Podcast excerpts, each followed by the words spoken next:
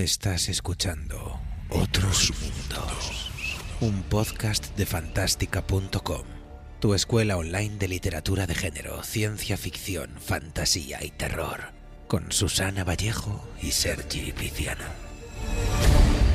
Hola, bienvenidos a Fantástica. En esta ocasión estamos en nuestro canal de YouTube y hoy vamos a hablar de Last of Us. ¿Por qué es una de las mejores series de zombies? De hecho, el título que le vamos a poner es una pregunta. ¿Es la mejor serie de zombies?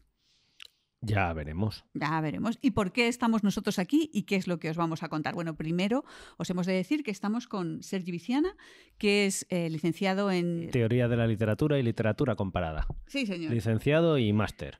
Y, además hice la tesina sobre narrativa de zombies. Es decir, es uno de los mayores expertos en España sobre literatura de zombies. La próxima vez que creas que eres raro, recuerda, hay alguien que en la universidad estudió narrativa de zombies. Eh, a mi lado está Susana Vallejo, que además de ser una de las socias fundadoras de esta escuela, de fantástica.com, es una escritora con chorrocientos libros ya, creo que va cerca de los 20 libros publicados ya, ganadora de premios como el EDB y finalista del Minotauro en dos veces. La verdad que llevo muchos años diciendo que llevaba 14 novelas publicadas, pero efectivamente debo llegar ya a las 17 o 18. Un día de estos las cuento.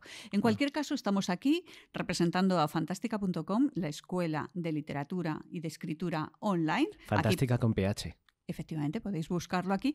Y vamos a hablar de por qué esta serie puede que sea la mejor serie de zombies de la historia. Hay que hacer una introducción. Sí, O sea, las, las series de zombies estaban de moda hace, yo qué sé, 10 años. el, el pico fue entre 2008 y 2012. Aquí hay una serie de, eh, podríamos dar explicaciones sociológicas de por qué estaban de moda entonces, de la crisis y todo lo demás. Pero ya hemos hablado de ello en alguna ocasión. Mm. Sí, no sé dónde, pero hemos hablado de, ello mm, seguramente. Bueno, podemos poner un link. La no cosa sé. venía de, de antes, desde 2003 hay un mogollón y después ha seguido, pero digamos que los años de, de megaboom fueron eso, 2008-2012. Diez años después llega The Last of Us y nosotros os vamos a decir que hasta ahora, hasta que hemos visto el capítulo 3, podemos afirmar que es la mejor serie de zombies. ¿Pero Mm. por qué? Vamos a argumentarlo. Y vamos a explicaros por qué desde un punto de vista narrativo, de manera que así te- Mm. a ti, si te gusta escribir, puedes descubrir por qué es tan bueno y luego pues copiar esas cosillas para crear tus propias ficciones. Sí que quede claro que nosotros no somos una escuela de cine, somos una escuela de escritura. Entonces vamos a hablar desde un punto de vista narrativo y todo lo que vamos a decir vale tanto para cine como para literatura como para cómic, cualquier arte narrativa. Pero hay algunos aspectos más estrictamente visuales, más propios solo de- del audiovisual, que en los que no vamos a hablar demasiado, aunque podríamos porque también son muy muy buenos. Pero sobre todo nos vamos a centrar en, en la parte más narrativa. Total, que vamos a hacer una serie de zombies. Imaginaos que dices, venga, tenemos que hablar otra vez de zombies después de tanto tiempo que ya parece que se ha hecho todo. ¿Cómo podemos innovar? Que, aparte de que te estás basando en un videojuego, obviamente, y entonces pues a los fans del videojuego tampoco puedes decepcionarlos demasiado. ¿Qué es lo que han hecho? Empieza el capítulo 1. ¿Qué es lo que pasa, Sergi? Pues lo primero que te hacen es ponerte un montón de saltos temporales. Lo normal sería empezar por el presente y ya luego te haré un flashback o lo que sea. Y no, la serie empieza en el pasado, empieza en los años 60 con un programa de televisión, es decir, metanarrativa, te están poniendo una narración, una ficción dentro de la ficción, en el cual están hablando de qué pasaría si... Y si pasa lo que pasa después. Y entonces te hacen un salto temporal a lo que parece el presente. Pero tampoco es el presente, sigue siendo el pasado, que es en torno a 2003, que es cuando hay el brote zombie. Eh, 2003 creo que era. Es 2003. O- ¿vale? Eh, y entonces te ponen ese inicio, que es el típico inicio de historia de zombies. eh, que es el brote, cuando todo se va al, al garete. Pero pensad en 28 días después, empieza con el brote. Es lo típico que te empiecen con el brote. Y parece que la historia va a ir ahí, pero no. Estamos todavía en el pasado. Entonces hacemos otro salto temporal más y pasamos ahora sí al presente, a nuestro presente, que no es nuestro presente, es un tiempo alternativo, es un mundo alternativo en el que ha habido el brote zombie.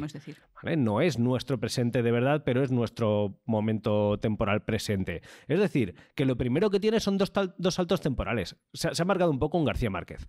Eh, si recordáis eh, Crónica una muerte anunciada o Cien años de soledad de García Márquez, empiezan con todos los saltos temporales. Cuando dice aquello de eh, muchos años después, frente al pelotón de fusilamiento, el coronel Aureliano Buendía había de recordar aquella lejana tarde en que su padre le llevó a conocer el hielo. La primera frase de Cien años de soledad es García Márquez dando dos saltos para adelante y dos para atrás y situándote que no tienes claro cuál es el presente. Pues es lo que están haciendo. De manera que ese caos absoluto de fin del mundo, te lo están poniendo a ti de espectador porque no sabes ni siquiera cuál es el presente. Em, estamos hablando de saltos eh, temporales, es decir, de forma. Pero llegamos al capítulo 3 y tenemos que hablar del capítulo 3.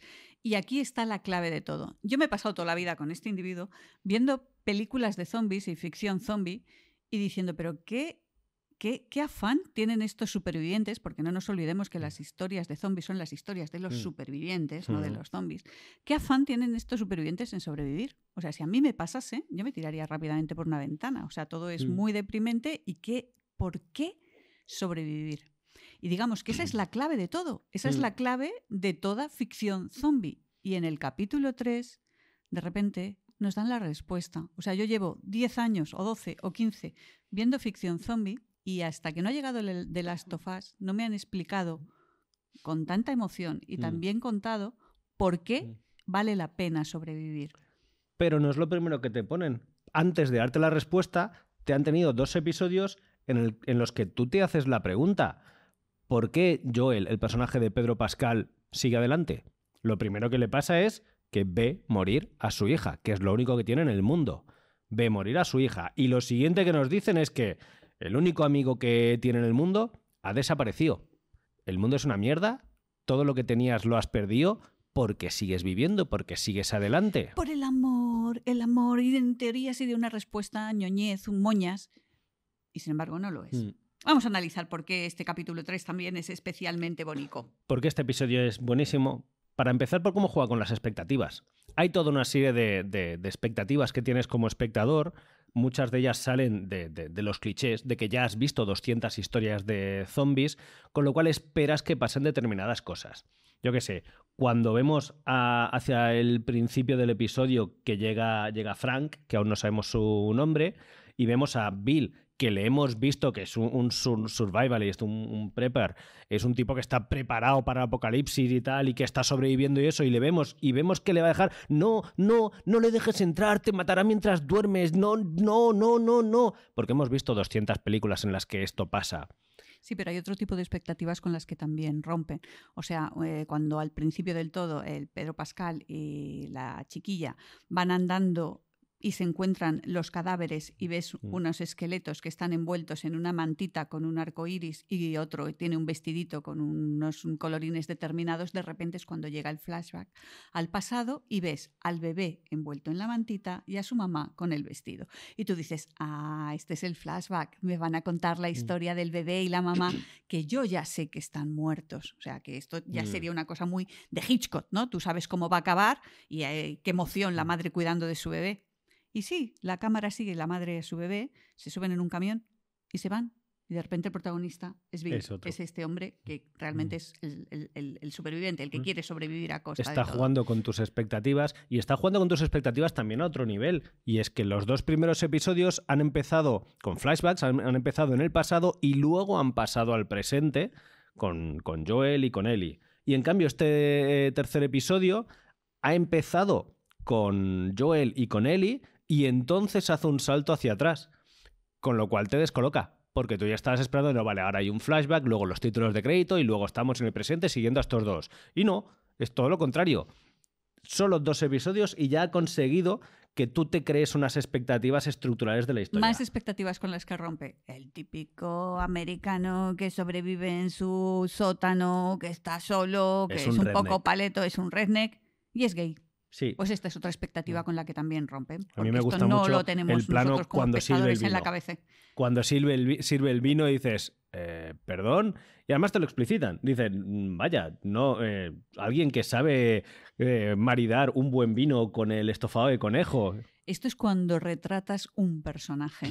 No se trata de solo, si estamos hablando de literatura, y estás hablando de un señor que sobrevive, que está en un sótano y que parece que va a ser el mm. típico redneck americano paleto, y sin embargo coge como un perfecto sommelier una botella y la sirve con todo mm. detalle. El efecto de los detalles, de cómo mm. retratar un personaje con detalles. Más expectativas que rompen. Pues también esperamos que Bill muera todos tenemos claro que. Porque es el este mayor, es el, mayor de la pareja y además cuando van corriendo y, haciendo. Es el de las armas, con lo cual, ¿sabes? No, este es el que le van a pegar el tiro. y cuando les atacan, él es el que sale a pegar tiros y a defender, sabes que va a morir. Y de hecho le hieren y está ahí encima de la mesa de, ay, ay, que me muero y tú no, va a morir. Y No cuando muere. le ves que cierran a, a fundido a negro, dices, vale, ha muerto. Ahora pasamos al presente. No, damos otro salto temporal, otra elipsis, son mayores y te demuestran que te han roto completamente. No solo no ha muerto, sino que a pesar de que él le ha dicho a Frank, siento envejecer más rápido que tú, y tú te Tú has te hecho todo esperas que esto, se va a morir lo antes. que tienes a continuación es todo lo contrario. Frank tiene una neu- neurodegenerativa, Frank es el que está hecho polvo y Bill es el que le está cuidando. Porque en realidad Bill es el cuidador. Lo que es gracioso es que estamos hablando todo el rato de romper expectativas, romper expectativas, romper expectativas. Y el espectador o el lector, cuando lee un libro, si le vas rompiendo las expectativas, le estás causando, digamos, una emoción en sus eh, neuronas que está como mucho más enganchado y mucho más pendiente de qué es lo que va a pasar. Por eso es brillante. Y aquí hablamos de expectativas. Vamos a hablar de más temas, de detalles. Detalles que han cerrado, que algunos eres muy consciente la primera vez que lo ves y otros no tanto. Pero vamos a contároslo para que veáis por qué es una narración perfecta. Podemos empezar hablando de, de- de la cuestión de la harina. La cuestión de la harina eh, es muy chula porque es una lección magistral de suministración de información. Lo, lo torpe habría sido de entrar a decirte hay un brote zombie porque hay una fábrica de harina. No, Eso hubiese sido lo típico. Tú tienes que contar una historia, imaginaos que estás contando la historia y que empieza el brote zombie. Pues pondrías allí la cámara en la fábrica de harina, en la que pasaría que esa harina está infectada. No. hasta el tercer episodio no tienes una confirmación. Y es una confirmación parcial. Lo que tienes es a Joel diciendo que la hipótesis con la que trabajamos, la que parece más factible, es que sea esto, que explicaría por qué y tal y cual y eso. Pero, y si vuelves a ver los episodios, te das cuenta, en el episodio 1, Joel está siguiendo la dieta del Dr. Atkins, que es la dieta esta de no carbohidratos y mucha proteína. Por eso no está tomando cosas de, de harina Por eso no enferma.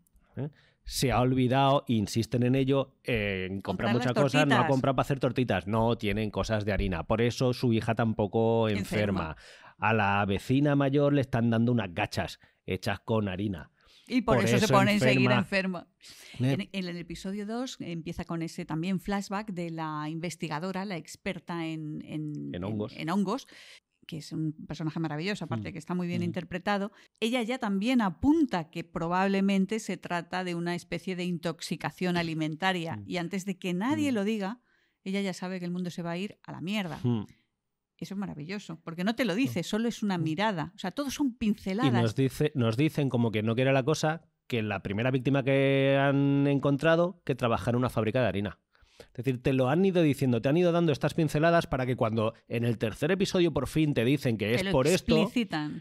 Claro que te lo crees. Claro, ya he tenido toda una serie de indicios. Indicios en los que puede que no te hayas fijado antes, pero estaban ahí. Te lo han ido diciendo, te han ido poniendo pinceladas. Cuando construyes una, hist- una historia tienes dos posibilidades. Pues das la explicación, no, esto ocurrió en una fábrica de harina, tuvimos una intoxicación por hongos que luego acabó.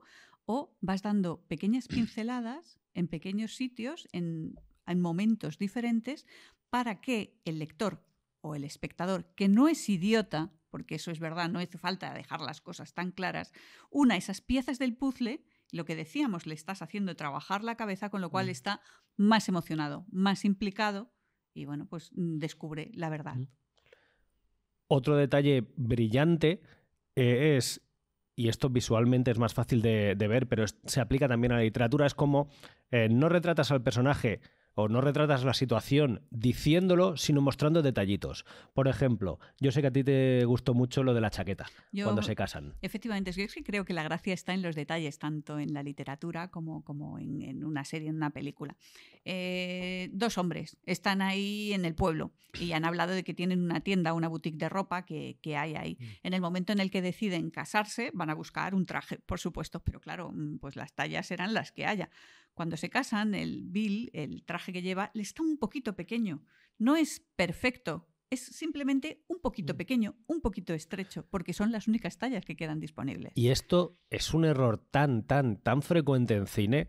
En The Walking Dead es que era muy evidente. Es el fin del mundo, pero todo el mundo tiene ropa desastre. A todo el mundo le queda la ropa perfecta. Es que hasta los de la cárcel, cuando llegan a la cárcel en The Walking Dead y se encuentran a gente que se supone que estaban ahí internos y la ropa les queda bien? ¿Desde cuándo a los presos les queda bien la ropa? En Ah. cambio aquí, hasta la ropa del día de casarte no es perfecta, porque bueno, es lo que hay. Háblanos de la camisa también, de la camisa de cuadros, por favor. Lo de la camisa es muy guay, porque es muy guay a dos niveles. ¿Cuál es la camisa? La camisa es la camisa de Frank. Cuando al final del episodio Bill se ducha, se pone ropa limpia, pero no es su ropa, es la ropa que hay en la casa. Y la camisa que se pone Bill, es la yo- camisa de, Frank. el protagonista, Eh, sí, Pedro Pascal. Pedro Pedro, Pascal, se ducha ¿Eh? antes de salir y tal, y una de las y se pone una camisa, una camisa de cuadros que ¿Eh? después en el videojuego Cierto, es una de las que llevará. Se pone la camisa de, de Frank. Que le hemos visto a Frank anteriormente con esa ¿Eh? camisa. Porque esto es guay. Es guay porque, por un lado, es un guiño a los jugadores. Porque es la camisa típica que llevan en, en los videojuegos el personaje de Joel, ¿vale? Suele salir con, esa camisa y es como un, guiño de, eh, vale, os tenemos en cuenta y tal. Pero es que tiene un valor simbólico. En la pareja de, de Frank y Bill, Frank es el de la esperanza. Frank es el que le da la esperanza a Bill, el que le da un motivo para vivir y el que tiene eh, una visión optimista del mundo. Es el que habla con la radio, con Tess, es el que hace todas estas cosas. Estamos justo en el momento de la serie en el que Joel pasa de ser absolutamente negativo y cínico y de todo a empezar a tener un poquito de esperanza. Una esperanza encarnada en Ellie. Entonces, que se ponga al final de este episodio, que se ponga la camisa, simbólicamente nos está diciendo a los espectadores, Que se pone un poquito Joel de está esperanza cambiando. encima. Lo que también es bonito es que mm, series de zombies, queremos ver tiros, queremos ver zombies muertos, eh, venimos de un videojuego, queremos ver, mm, pues eso, disparos y mm, piñón, acción. piñón. Pium, pium, efectivamente. Y nos están dando otra cosa, nos están dando emociones y nos están dando razones y explicaciones a por qué esos personajes van a seguir piñón, piñón, porque va, y no se van a tirar por la ventana, porque vale la pena sobrevivir. Y esto, por eso, esta serie es maravillosa, por todos Hmm. estos detalles que os estamos contando de construcción, pero sobre todo porque da esa respuesta a, a- a- al- a las motivaciones Mm. del personaje, de por qué sigue por ahí, por qué, sigue, por qué va a proteger a la en chica. la carta que Bill le deja a Joel, se lo dice. Le dice, tú y yo en el fondo somos iguales a pesar de todo y estamos equivocados. Sí que merece la pena y tenemos un motivo para estar aquí, que es proteger a, a los que a los necesitan que ser queremos protegidos. y a los que queremos. Y aquí hay otra gran diferencia de por qué es una de las mejores series. Hablamos de Walking Dead y hablamos Mm. de construcción de personajes. Aquí os hemos hablado de cómo con pequeñas pinceladas van construyendo personajes. Realmente son personajes muy potentes. O sea, conocemos ahora, después de saltos temporales, Tess, por ejemplo, también Mm. conocemos. no- ella no era la protagonista, pero nos podemos imaginar a lo largo de los años cómo ha ido evolucionando y la hemos visto morir. Eh, Mm. es, es- es muy emocionante todo lo que vamos descubriendo después de que ha muerto. Hemos seguido descubriendo Mm. cosas sobre ella. Sigue siendo un personaje vivo, aunque murió Mm. pues, a- en el capítulo anterior, pero seguimos conociéndola. Esa es la gran diferencia con otras series como The Walking Dead, que son personajes que son supervivientes. La chica, el sheriff, Mm. la novia. Personajes que cuando mueren, en general igual. nos dan igual. O que cuando hacen una encuesta y ven que, uy, este personaje le está molando a la gente, pues mm, vamos a cambiar y ahora ya no es un paleto su- eh, sudista, racista, hijo de puta y cateto, ahora es un héroe súper guay. Un saludo a Daryl. Eh, no, aquí los personajes están súper bien construidos y son coherentes consigo mismos, con sus cosas buenas y las malas. El personaje de Bill le adoramos, nos encanta, nos gusta muchísimo. Pero cuando estás olvidando que este tío era un, un prepar, era un, un, surista de los que tiene 2.000 millones de armas en el sótano, en tiene la, la discusión con Frank. Cuando, cuando Frank le dice aquello de, pero que decías que el gobierno son todos unos nazis. Bueno, es que el gobierno son unos nazis. Bueno, ahora sí, pero antes no. También es muy bonito eh, a la hora de construir estos personajes, pues el papel del arte, ¿no? Cuando hablamos del piano, cuando hablábamos de los cuadros que pintan y el sentido que tiene el arte, que en el fondo es el sentido que puede tener tanto un libro como, como una serie de ficción, si, si no es para compartirlo con alguien y si no es para Mm. crear emociones. Por eso es brillante esta sí. serie. Y punto. De hecho, cualquier otra serie, si tuviera dos personajes principales potentes como Joel y Ellie, estarían todo el rato en escena. O sea, no los pierdes. Aquí no es solo que desaparezcan, es que en el episodio tercero aparecen un poquito al principio y un poquito al final, pero el 90% de este episodio, que es muy largo, no están los dos protagonistas. Y no hace falta. Es, lo, más, lo más importante es eso, que no hace falta y que no los echamos de menos. De igual manera que no echamos de menos que haya un pium pium de matar zombies. Ellie, que es una de las dos protagonistas, solo aparece en el primer episodio después de casi una hora de episodio. Si los creas realmente bien, puedes permitirte no tenerlos eh, allí, porque su, su presencia está allí. Decidnos, por favor, si para vosotros también es The Last of Us una de las mejores series de zombies o la mejor. Desde luego, para nosotros, hasta el número 3, hasta el capítulo 3, es la mejor. Y ya haremos otro vídeo cuando termine la serie para ver si han Si seguido cumple o no cumple. o nos cumple, efectivamente. Es un poco duro estar en enero y tener la sensación de que el episodio 3 es probablemente lo mejor que vamos a ver este año en, en televisión. Ya lo veremos. Y si el No. 5 o el 6 es todavía No, mejor. Ojalá. O tenemos otras O- cosas. Pienso, cuando acabe la serie haremos la parte 2 de este vídeo, comprobando si de verdad ha sido la mejor serie de zombies o, o decae. Y os recordamos que somos fantástica.com con PH, la escuela de escritura online de literatura de género, de ciencia ficción, de fantasía y de terror. Y os recomendamos que os paséis por fantástica.com barra gratis, en la cual encontraréis una masterclass en la cual nosotros explicamos, pues en unos 35 minutos, qué es lo que tienes que tener en cuenta antes de ponerte a escribir una historia de ficción. Totalmente gratis. fantástica.com barra gratis. Con pH, como jabón.